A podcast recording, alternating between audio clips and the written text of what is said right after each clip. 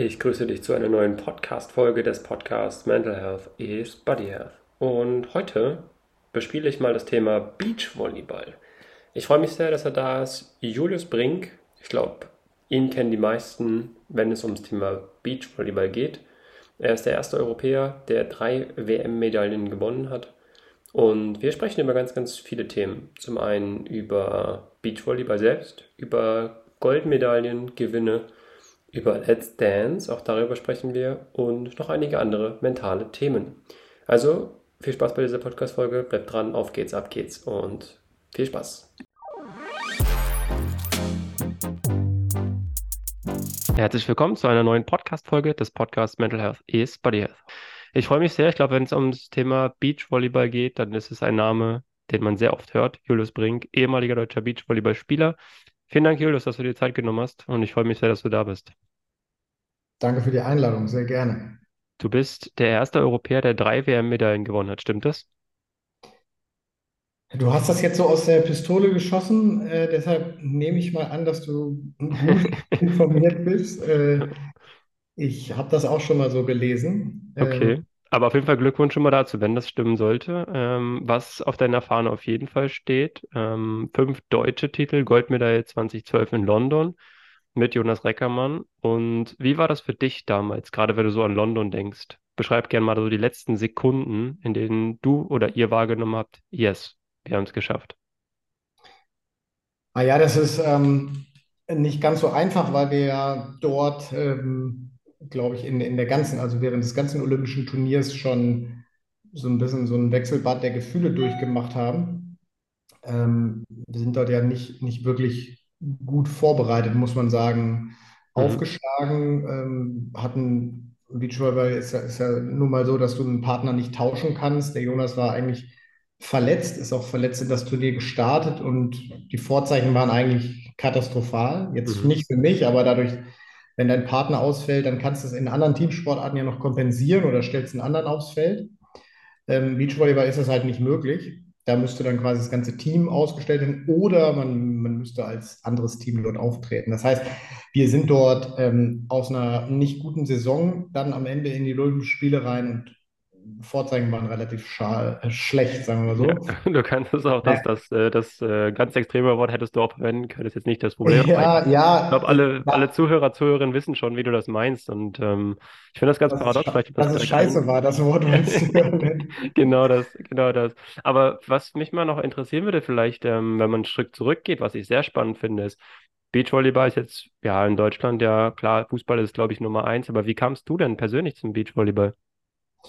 Ähm, ich bin in Leverkusen groß geworden. Das äh, kennen ja viele wahrscheinlich aufgrund von Bayer Leverkusen. Ähm, Bayer hatte damals die Fußballer noch in dem Gesamtverein.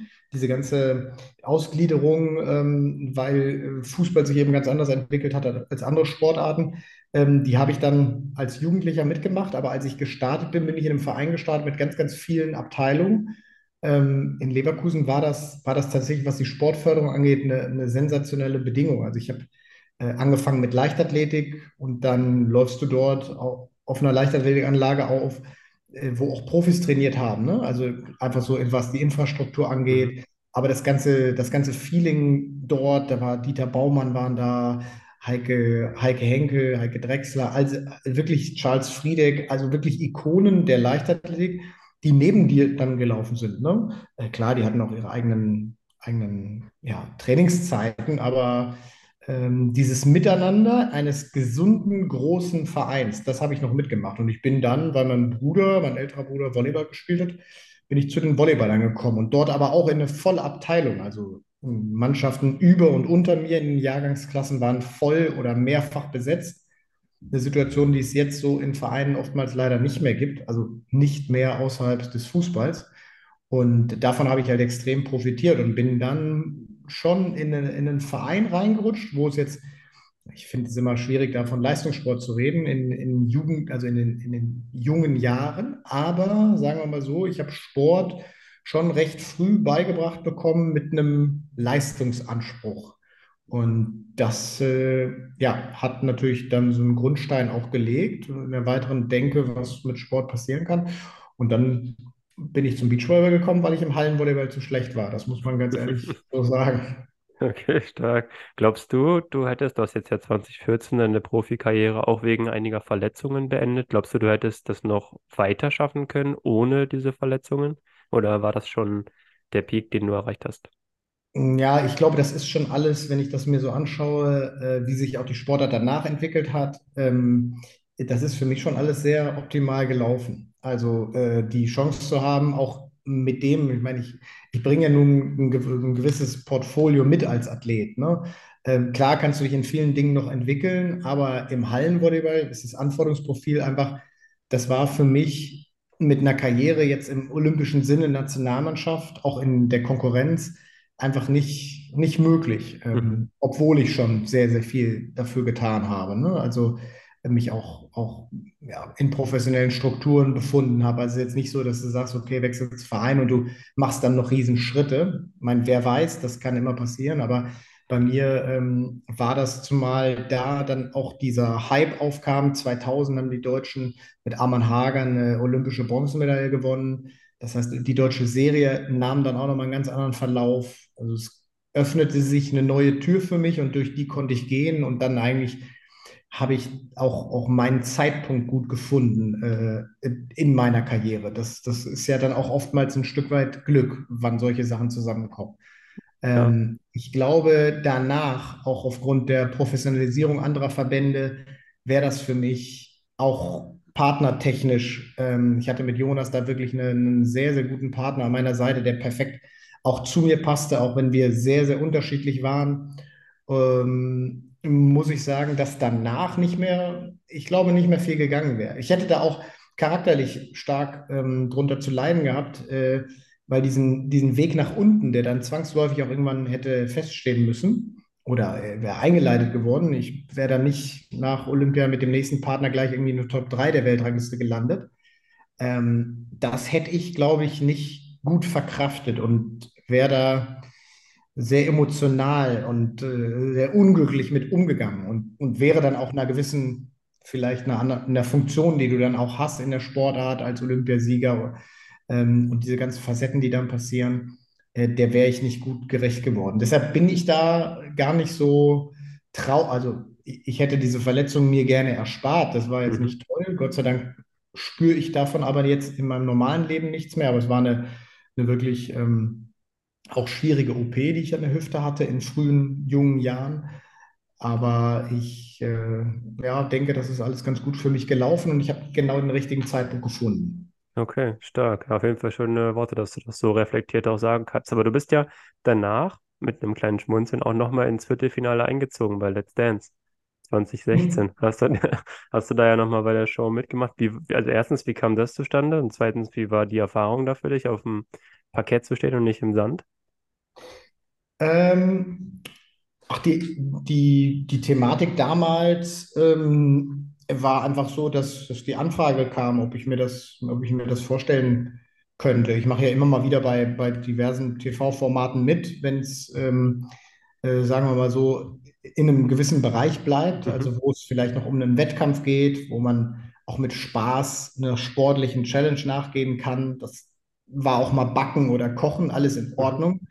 Ähm, immer wenn ich denke, ich kann dort was mitnehmen, also jetzt nicht im monetären Sinne, sondern Ja, für mich was lernen, was meine Hobbys und meine, ja, auch meinen Charakter irgendwo trifft und äh, wo es mich reizt, dann mache ich mit. Und dann muss ich ja sagen, dass ich bei Let's Dance ähm, ja auch, auch wirklich komplett ein neues Feld aufgemacht habe für mich und mich in einem ganz, ganz völlig unbekannten äh, Terrain bewegt habe. Und ich dann aber recht schnell wieder merkte, okay, also wenn du hier, da geht es dann eher so um den Bereich, ähm, sich komplett zu blamieren.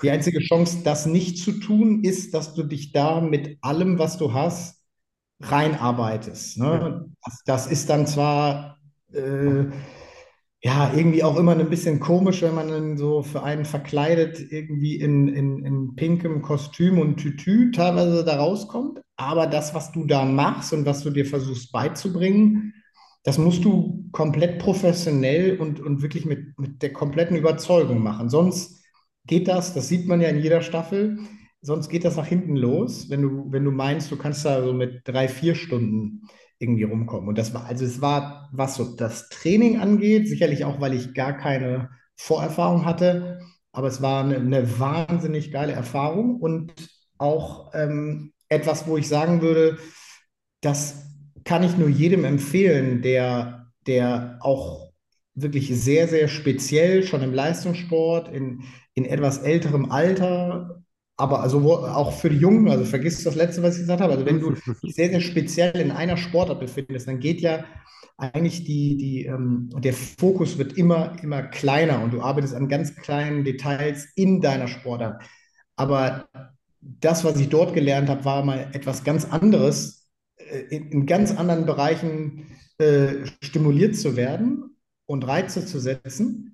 Und das hat wieder unfassbar viel gebracht, äh, wo ich vorher nie, nie drüber nachgedacht hätte, was es mir, was es mir helfen kann. Also, und das ja in der Zeit, wo ich gar nicht mehr Beachvolleyball gespielt habe. Also alleine Thematik, Präsenz zu schaffen. Absolut, wie wirke ja. ich? Das ist ja, beim, ist ja beim Tanzen das A und O. Du tanzt ja nicht für dich, ja. in der Disco, äh, meistens auch noch mit zwei, drei äh, Getränken drin, sondern du tanzt, dass andere sich das anschauen. Das ist ja Kunst. Andere wollen sich dich mit deiner Partnerin anschauen und sich daran erfreuen.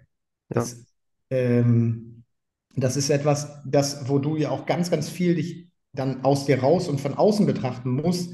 Also jetzt im Beachvolleyball habe ich mich nicht darum gekümmert, ob mein Ellbogen schön aussieht, wenn ich den nach vorne schwinge, sondern der Ball muss ins Feld. Ja. Ähm, tanzen hast du ganz andere Dinge und äh, das, das war, eine, war eine coole Erfahrung. Jetzt kommt eine kleine Werbung. Aufgepasst, liebe Leute. Denn du kennst vielleicht das Gefühl, Pasta hier, Pasta da. Das ist irgendwie alles immer das gleiche oder dasselbe. Jetzt habe ich aber was ganz Neues für dich. Denn Just Taste bietet die Möglichkeit der Gemüsepasta. Gemüsepasta in Form von Pasta individuell mit verschiedensten Gemüsesorten, das heißt aus Gemüse hergestellt. Vegan, glutenfrei, die beste Alternative für Pasta. Und das Schöne daran ist, diese Gemüsepasta, die schmeckt auch noch. Just Taste hat vor allem Sorten wie Kichererbsen oder auch mit einem schönen Minzpesto. Das macht richtig, richtig Spaß.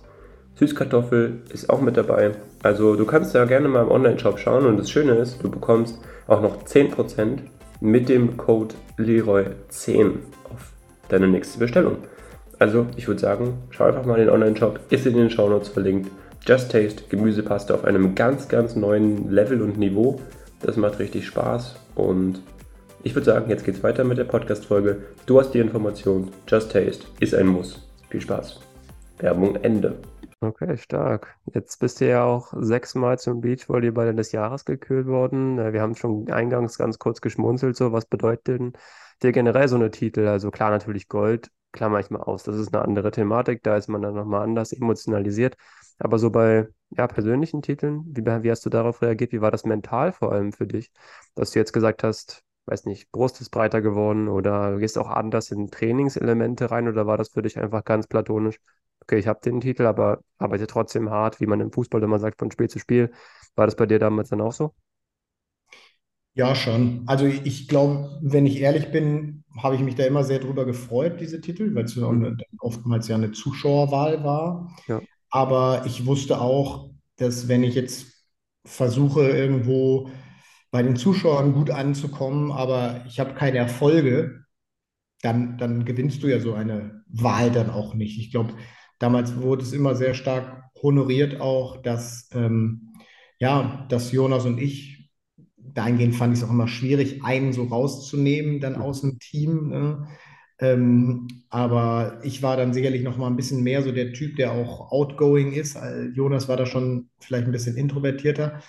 Ähm, aber ja, ich bin nie irgendwie aufs Feld gegangen, um, um da irgendwie gut zu wirken, sondern der Fokus war immer Spiele zu gewinnen, Erfolg zu haben, mich zu entwickeln. Und äh, ich habe ja auch viele in meiner Karriere hinbekommen, wo man sagen kann, was ist mit dem los? Schüttelst du nur den Kopf. Und ich glaube, ich habe auch immer ein bisschen, bisschen gespalten. Gab sicherlich auch viele und jetzt im Nachgang auch viele Situationen bei mir selber, wo ich wo ich auch immer ein bisschen überrascht bin, wenn ich zurück in die Szene komme, dass noch so viele nett mit mir umgehen oder Ja, man auch ja. ehemalige Kollegen trifft, ja. Ja, ja, alles gut. Ich meine, die Erfahrung, die du ja hast und auch dieses Expertentum, das kannst du jetzt auch, so wie du es dann ja auch machst, als Keynote-Speaker und Experte auch weitergeben. Macht dir diese Seite des Sports dann, muss man sagen, genauso viel Spaß? Oder ist es einfach nochmal eine, wie kann man so schön sagen, Kirsche, Kirsche auf der äh, Sahnehaube on top dazu, dass du einfach diese Erfahrung ja weitergeben kannst, auch gerade für Junge? Oder ist da ein anderer Gedanke dahinter? Doch, mir macht das sehr, sehr viel Spaß. Also ähm, zum einen auch die, diesen ja, Erkenntnisgewinn, den man aus einer Karriere hat, die halt sehr, sehr speziell ja auch ist als Leistungssportler. Vor allem in der Kombination mit Jonas, Mhm. ähm, wo wir auch über uns selbst, aber auch für unser Team viel gelernt haben, auch über uns selber lernen mussten und uns auch immer wieder irgendwo zurücknehmen, für den, für das große Ganze einen Schritt zurück zu machen im eigenen Ego. Bei zwei ja auch schon von sich überzeugten äh, Typen ist das nicht immer ganz einfach. Und das ähm, auf andere Teams oder diejenigen, die es, letztendlich buchen, in der Wirtschaft auch zu übertragen, Brückenschläge zu skizzieren und, und auch festzustellen, dass, es oftmals dann große Überschneidungsbereiche äh, gibt in, in der Denke ähm, über einen komplett unterschiedlichen Typen, mit dem man aber dann trotzdem zusammenarbeiten muss. Ähm, das, das macht mir schon sehr, sehr viel Spaß. Da bekomme ich auch viel, viel Input dann wieder. Und klar, als Experte in meiner Sportart dann noch ähm, ein paar Mal was am Mikro schlau reinzusprechen, das äh, macht natürlich auch Spaß, weil ich es ja auch weiterhin verfolge und äh, mich interessiert, was los ist. Ne? Ja, ja, sehr schön. Ich glaube, die Kombination aus mentaler und körperlicher ja, Erfahrung und aber auch Anstrengung ist natürlich auch schon wichtig. Wie sieht es bei dir so mit mentaler und körperlicher Entlastung vielleicht auch aus? Also wie nimmst du das für dich jetzt auch mal wahr, einfach ein bisschen entspannter, regenerativ zu arbeiten? Oder setzt du dir vielleicht noch Challenges, wo du dir persönlich sagst, okay, Julius, jetzt schaffst du einen 42 Kilometer Lauf in zwei Stunden, keine Ahnung. Naja, dann wäre ich ja schon unter den vielleicht 20 schnellsten Menschen. Vielleicht hat man dich noch nicht gesehen im Fernsehen, man weiß es nicht. Nee, da, ich hab, bin schon mal einen Marathon gelaufen, habe aber, glaube ich, fast sieben Stunden dafür gebraucht, weil ich mich nicht vorbereitet habe. Oh, schön. Ähm, ja, also ich bin ihn eher gegangen, weil ich Knieschmerzen nach 10 Kilometern. Aber äh, das, das trifft es schon. Also ich habe da nach wie vor, auch wenn es ja jetzt schon über, über zehn Jahre her ist, immer noch Spaß dran, neue Sportarten zu entdecken. Mhm. Ähm, man, man ist dann natürlich, ich habe es ja vorhin gesagt, wenn du mit sieben anfängst, Volleyball zu spielen, klar, der Wechsel zum Beachvolleyball war da, aber du bist dann sehr, sehr viel bei Ball über die Schnur. Und alles andere ist dann äh, A, wenig Zeit. äh, Du, du kannst es auch nicht trainieren, auch nicht aus Spaß, weil äh, die Zeiten, in denen du selber keinen Sport machst, die sollten dann halt wirklich regenerativ sein. Also klar, du kannst dich mit Kumpels irgendwo auf dem Freiplatz treffen, an einem freien Sonntag und ein paar Bälle äh, auf den Korb schmeißen. Aber ja, ich, ich habe jetzt eher viel mehr Freude daran, jetzt nach der Karriere in die Sportarten reinzugehen und neue Sachen zu entdecken. Ja, äh, Laufen ist da so etwas, was so ein bisschen nach wie vor so eine Hassliebe ist. Da Mhm. treffe ich mich dann eher mit Freunden für morgens, bevor so der ganze Alltagsstress losgeht. Das ist sicherlich was, was ich, was ich dann auch neu gelernt habe, weil ich früher das gehasst habe, wie die Pest, früh morgens zu trainieren.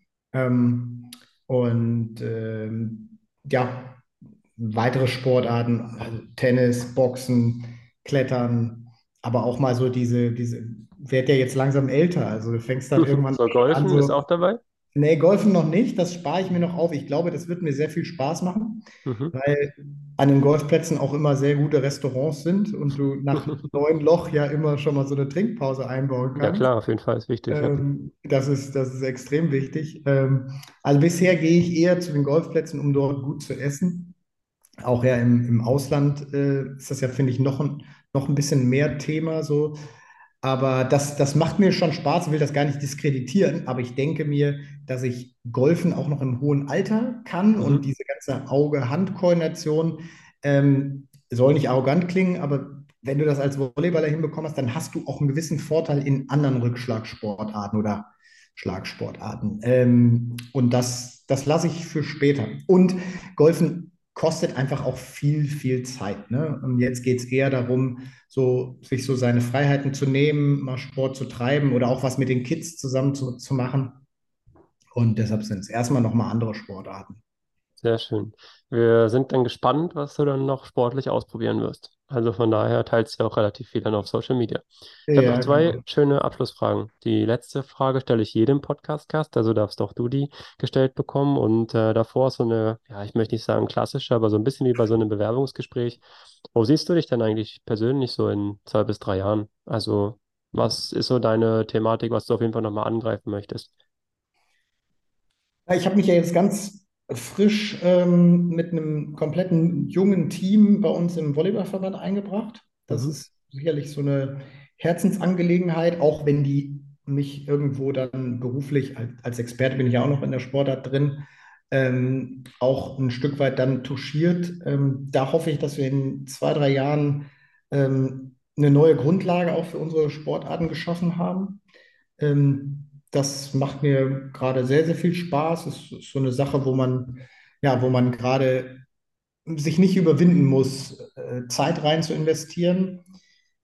Ich hoffe, dass ich in zwei, also das ist, ist so einfach so, so ein Herzensprojekt. Mhm. Ähm, ich hoffe, dass ich in zwei, drei Jahren noch, noch mehr Sport mit unseren Kindern zu Hause machen kann, weil das ist irgendwie, sind wir da immer noch auf der Suche. Unseren Ältesten, der ist jetzt sieben, wird, wird bald acht.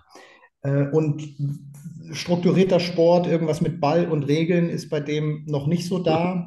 Okay. Ähm, hat er null Bock drauf. Ist natürlich frustrierend für mich, äh, weil das auch so einfach wäre, gemeinsam Zeit in, in, in einer, in, beim Tennis, Fußball, Handball oder irgendetwas mit dem Ball zu spielen. Aber das ja, ist noch eine große Challenge. Ich, Mhm. ich glaube aber, dass wir das in zwei, drei Jahren gefunden haben und sei es, dass, dass es dann Klettern wird oder irgendwie draußen aktiv sein, irgendwas wird es da sein. Und ähm, äh, das wünsche ich mir schon, dass wir viel einfach auch so mit der Familie aktiv sind, sagen wir mal. So, ich merke auch, dass das immer besser wird. Die Kids werden älter, die Möglichkeiten werden dann auch größer.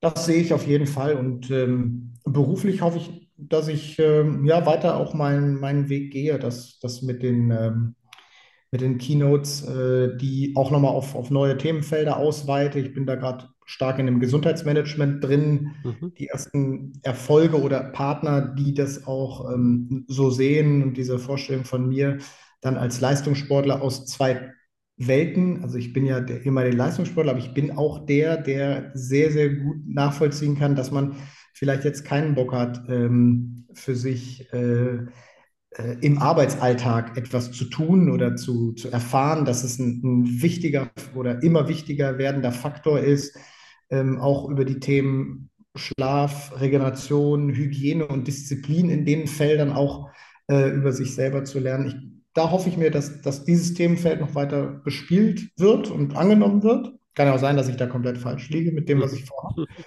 Ähm, ja, und dann ist es eigentlich immer das, das Allergrößte, dass, dass alle gesund bleiben. Aber für mich selber oder für die Ängsten in meinem Umfeld dann eben, dass es, dass es Gesundheit ist, die uns trägt. Das, das sehe ich so in zwei, drei Jahren. Oder würde mich freuen, wenn wir da einen Schritt weiter sind. Ja, schöne Worte. Sehr schön. Auf jeden Fall hast du da viele Bereiche abgeklappert. Und Abschlussfrage von mir: Welchen Podcast-Gast würdest du denn in diesem Podcast oder in einer meiner Podcast-Folgen gerne mal hören? Weil du sagst, wow, so spannend, kann so viel über mentale Themen sprechen, kann vielleicht viel über Karrieren sprechen. Also ganz, ganz weites Feld und ganz, ganz weite Tür, die ich dir aufmache. Ähm, na, gute Frage. Ich,